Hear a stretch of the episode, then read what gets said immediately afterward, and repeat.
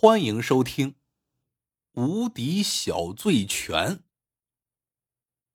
豫北太行山下有个大富豪，叫胡富海，为富不仁，仗着他姑父在朝中做官，横行乡里，欺压百姓，当地人提起他，无不咬牙切齿啊。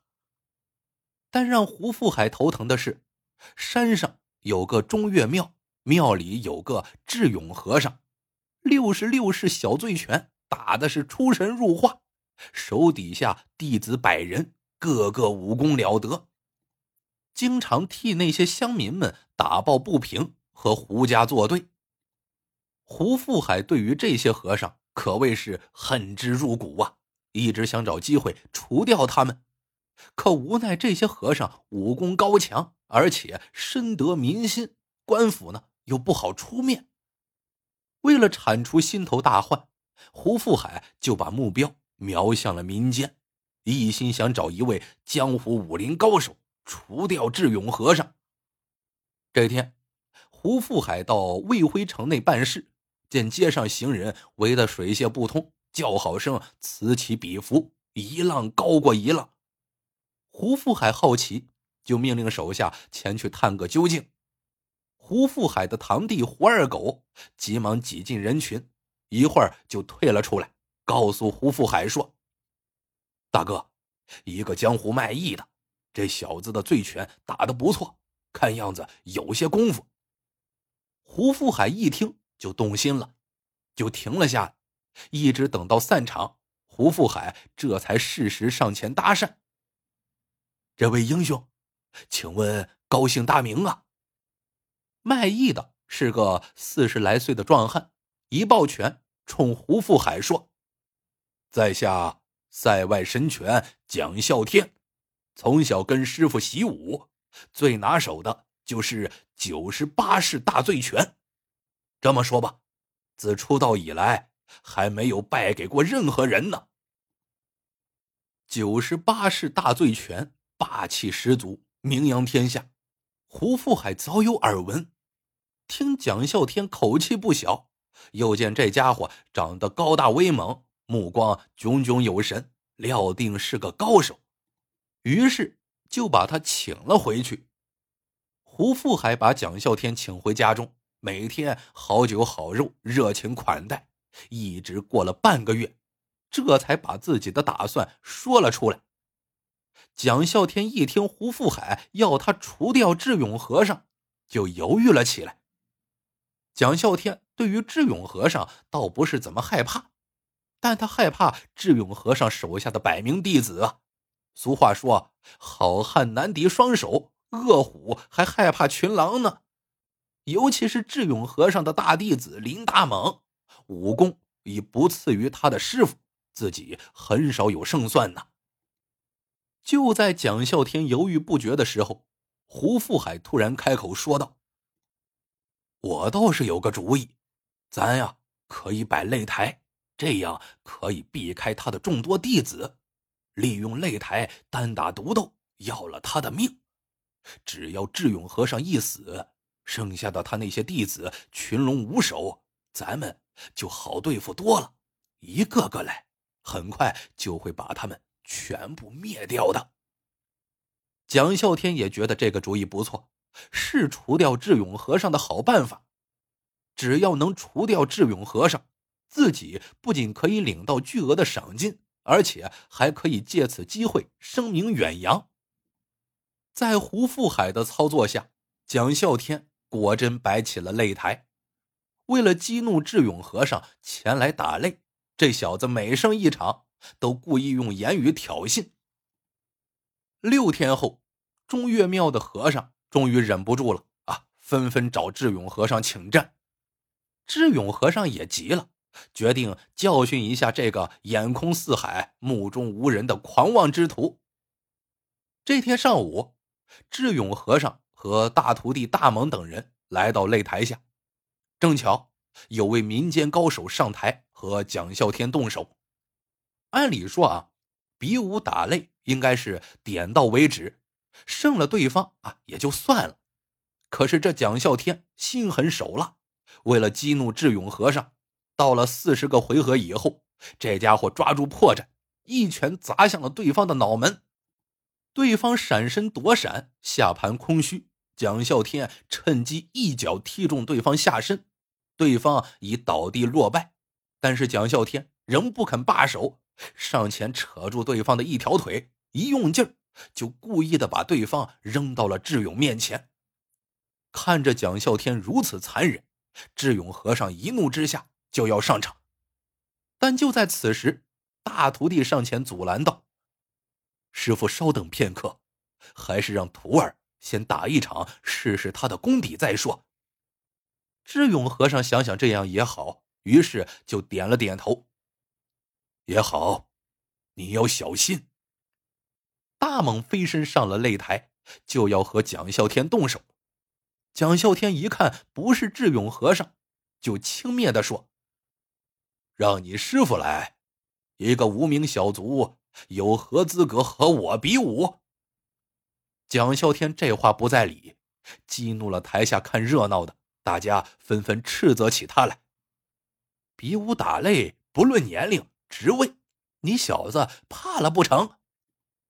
对呀对呀，这蒋啸天莫非是怕了？呃，怕了，怕了！蒋啸天被大家喊得脸红成了猪肝。就在此时，大猛火上浇油的给他来了一句：“就你这两下子，哪配和我师傅动手？杀鸡焉用宰牛刀，我就足够了。”这句话差点没把蒋孝天给气死。呀呀呀呀呀呀呀呀！好你个不知天高地厚的臭小子！我马上送你去见阎王！蒋孝天怒喝一声，就和大猛站在了一起。可这一动手，台下的智勇和尚是大吃一惊。这蒋孝天的武功的确不弱呀，大猛不是人家的对手啊。可到了现在，后悔也来不及了。智勇和尚和他的徒弟们想帮忙也帮不上，只能在台下高喊。小心啊！注意！就在大家为大猛担心的时候，最不幸的事情还是发生了。蒋孝天一记重拳击中了大猛的后脑，大猛当场倒地身亡。蒋孝天已经连胜了三场，智勇和尚不愿意乘人之危，于是高声断喝：“今天你已经打了三场，我不占你便宜，明天再战。”说罢，智勇和尚带着众徒弟抬着大猛离开了擂台。回去之后，智勇和尚心中忐忑不安。明天的比武，自己呢也没有必胜的把握。可大徒弟已经丢了性命，自己岂能退缩？这才真是明知山有虎，偏向虎山行。智勇和尚经过精心准备，第二天上午。就带着徒弟来到了擂台下，今天他要亲自上台。可就在智勇和尚正要上台之时，没想到一个小个子飞身上了擂台。智勇和尚一看就疑惑了，这人正是那个整天在寺庙附近放羊的云小龙。云小龙三年前就想拜智勇和尚为师，可智勇和尚嫌他个矮身小力薄。又不是中岳庙的和尚，就给他拒绝了。想不到这云小龙竟然偷偷学会了他的六十六式小醉拳。云小龙站在台上，冲智勇和尚抱拳施礼，喊道：“师傅，杀鸡焉用宰牛刀？这样的狂妄之徒，哪用得着您老人家亲自动手？弟子云小龙足够了。”智勇和尚。担心云小龙的安全，拼命摇手要云小龙下来。可这云小龙是有备而来，到了这个时候哪肯退却？一旁的蒋孝天早已被云小龙刚才的话给惹火了，恨不得立刻要了对方的性命，瞪着一双喷火的眼睛，冲云小龙冷笑道：“就你，还想和老子动手，小子！”你也太自不量力了！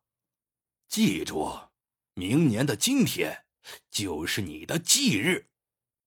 说罢，蒋孝天就要动手，可云小龙立刻举手阻止，说：“你就那么急着死呀？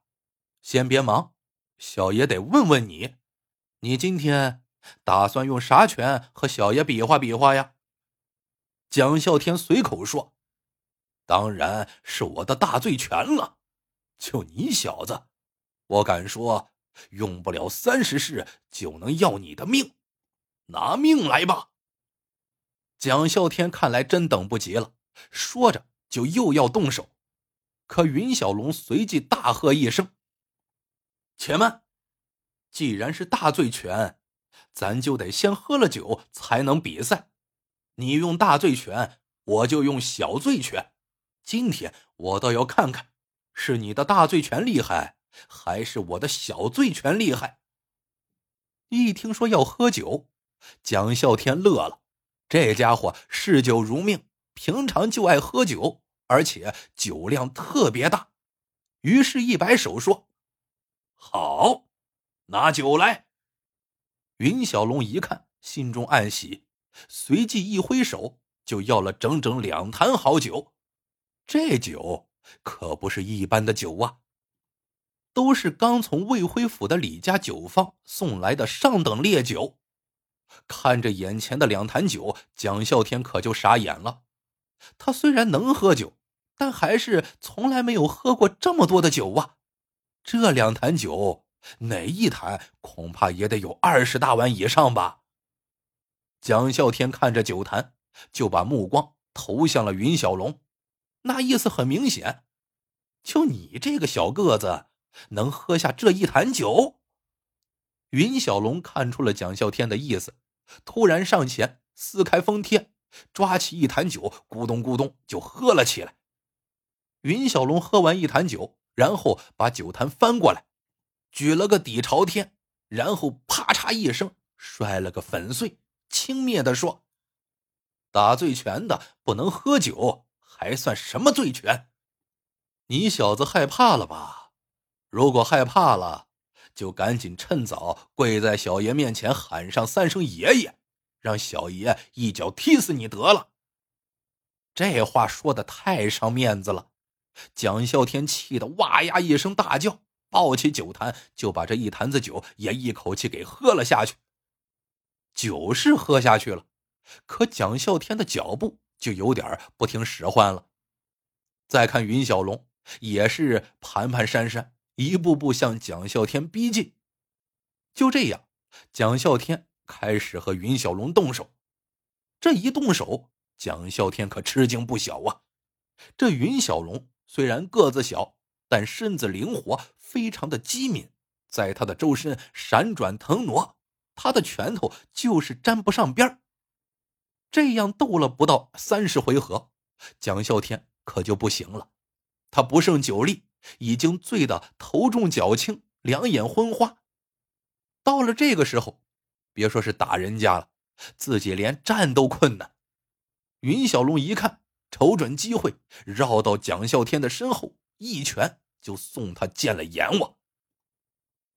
云小龙杀了蒋孝天。为民除害，粉碎了胡富海的阴谋，又替大猛报了仇。中岳庙的众僧十分感激，于是智勇和尚就答应收云小龙做俗家弟子。